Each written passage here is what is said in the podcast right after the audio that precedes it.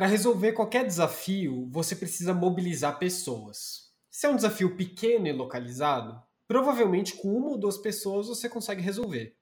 Porém, quando o desafio tem uma complexidade maior, normalmente você precisa envolver 5, 6 ou até 10 pessoas, inclusive de áreas diferentes. E aí que a peteca cai. E essa peteca cai por diversos motivos. Um, cada um está preocupado em se defender.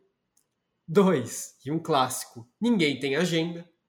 Três, todo mundo quer resolver o problema, porém só se for de acordo com as suas ideias.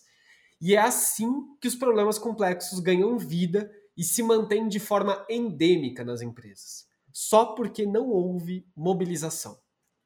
Para mobilizar times a resolver desafios complexos, eu entendo que precisamos de duas coisas.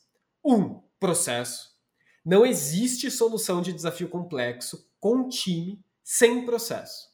Se alguém falar que não utilizou nenhum processo para resolver um problema com mais 10 pessoas, provavelmente ela não sabe que passou por um processo. E dois, facilitação. É essencial a figura de um agente neutro que tenha poder e sensibilidade para conduzir essa conversa ou discussão.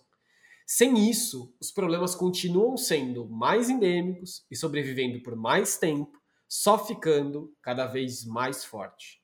Um bom processo torna a resolução do problema fácil e produtiva, inclusive. Bom, não é à toa que eu decidi criar uma empresa que tem processos para mobilização de time e resolução de desafios complexos. É isso, um abraço, pessoal!